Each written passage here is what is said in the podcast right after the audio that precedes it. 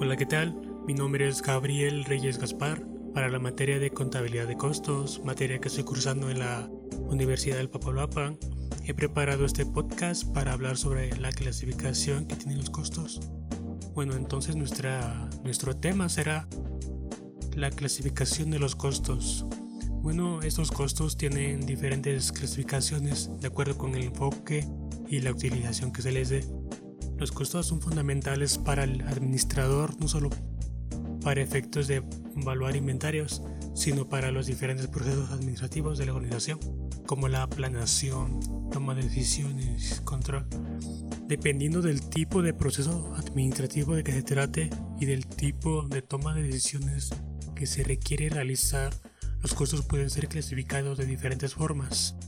Bueno, manejaremos cinco clasificaciones en este podcast según su función, de acuerdo con su identificación con una actividad, departamento o producto, de acuerdo con el tiempo en que fueron calculados, de acuerdo con su comportamiento y de acuerdo con el tiempo en que se enfrentan a los ingresos. Bueno, la primera clasificación, según su función, encontraremos cuatro apartados. El primer apartado se refiere a los costos de producción son los que se generan con el proceso de transformar la materia prima en productos terminados. Se subdividen en costos de materia prima, de mano de obra e indirectos de fabricación. Entonces, los costos de materia prima reflejará el material integrado al producto. Por ejemplo, tenemos a la cerveza que necesita de la malta para poder producirla. Igual con los cigarros. Necesita de materia prima como el tabaco para su, su fabricación. Después, los costos de mano de obra. Es el costo que interviene directamente en la transformación del producto. Por ejemplo, el sueldo del mecánico, el soldador, etc. También encontramos los gastos indirectos de fabricación. Son los costos que intervienen en la transformación de los productos, con excepción de la materia prima y la mano de obra. Un ejemplo es el sueldo del supervisor, mantenimiento energético, depreciación, etc. Ok, bueno, vamos al siguiente apartado que es costos de distribución o venta. Son los que incurren en el área que se encarga de llevar el producto desde la empresa hasta el último consumidor. Por ejemplo, la publicidad, las comisiones y demás.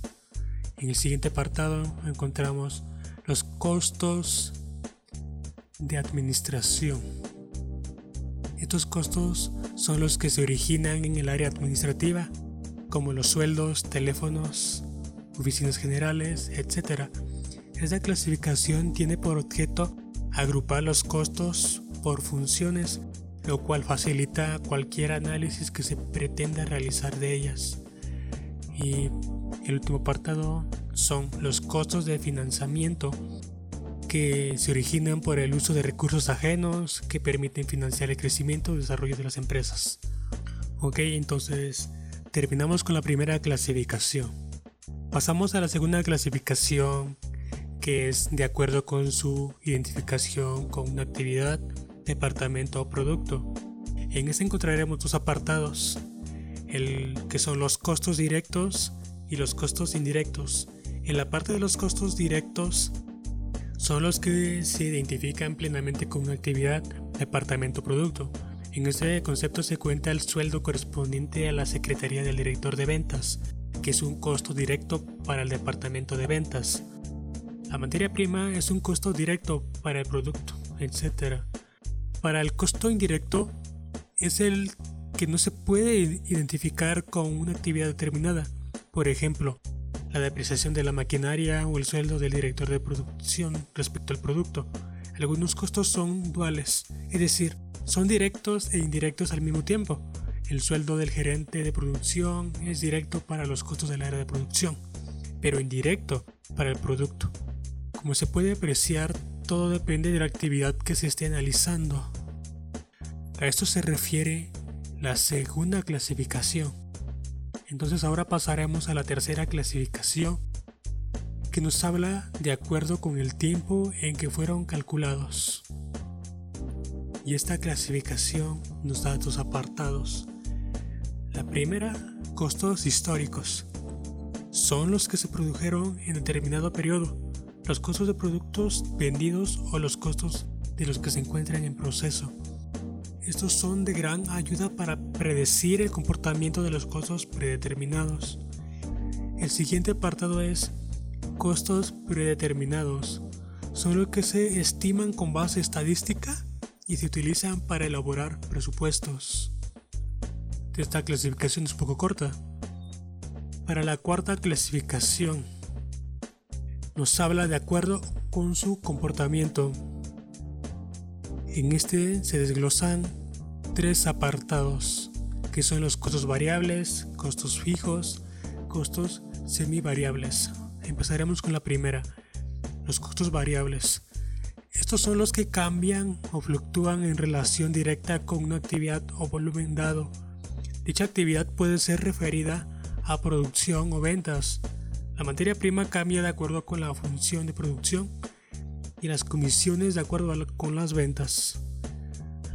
El siguiente apartado habla sobre los costos fijos, que son los que permanecen constantes durante un rango relevante de tiempo o actividad, sin importar si cambia el volumen, como sería el caso de los sueldos, la depreciación en línea recta y el alquiler de un edificio. Dentro de los costos fijos existen dos categorías. Por un lado se encuentran los costos fijos discrecionales, que son aquellos que son susceptibles de ser modificados, como por ejemplo los sueldos y salarios. Por otro lado, están los costos fijos comprometidos, que son los que no aceptan modificaciones, por lo cual también son llamados costos sumergidos. En esta última categoría entraría la depreciación de la maquinaria y contratos a largo plazo de arrendamiento. Eh, en el último apartado de esta clasificación encontramos los costos semivariables o también conocidos como semifijos o mixtos. Estos costos tienen como característica que están integrados por una parte fija y una variable. El ejemplo típico son los servicios públicos, como la electricidad, que cobra una cuota fija por servicio más de un costo variable por uso del servicio. Ejemplo, kilowatts o minutos de llamada. Ok. Bueno, ya para terminar entraremos a la última clasificación que es de acuerdo con el tiempo que se encargan o se enfrentan los ingresos. En, este, en esta clasificación encontraremos solamente dos apartados. Una, costos de periodo y otra, costos del producto. En costos de periodo son los que se identifican con los intervalos de tiempo y no con los productos o servicios.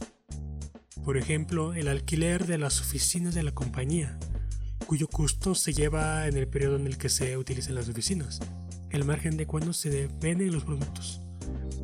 Para la parte de costos del producto, son los que se llevan contra los ingresos únicamente cuando han contribuido a generarlos en forma directa, es decir, los costos de los productos que se han vendido, sin importar el tipo de venta, tal suerte que los costos que no contribuyeron a generar ingresos en un periodo determinado quedarán inventariados. Bueno, eso ha sido todo sobre el tema de clasificación de los costos por este servidor. Espero les guste y un saludo para el profesor José Antonio Hernández.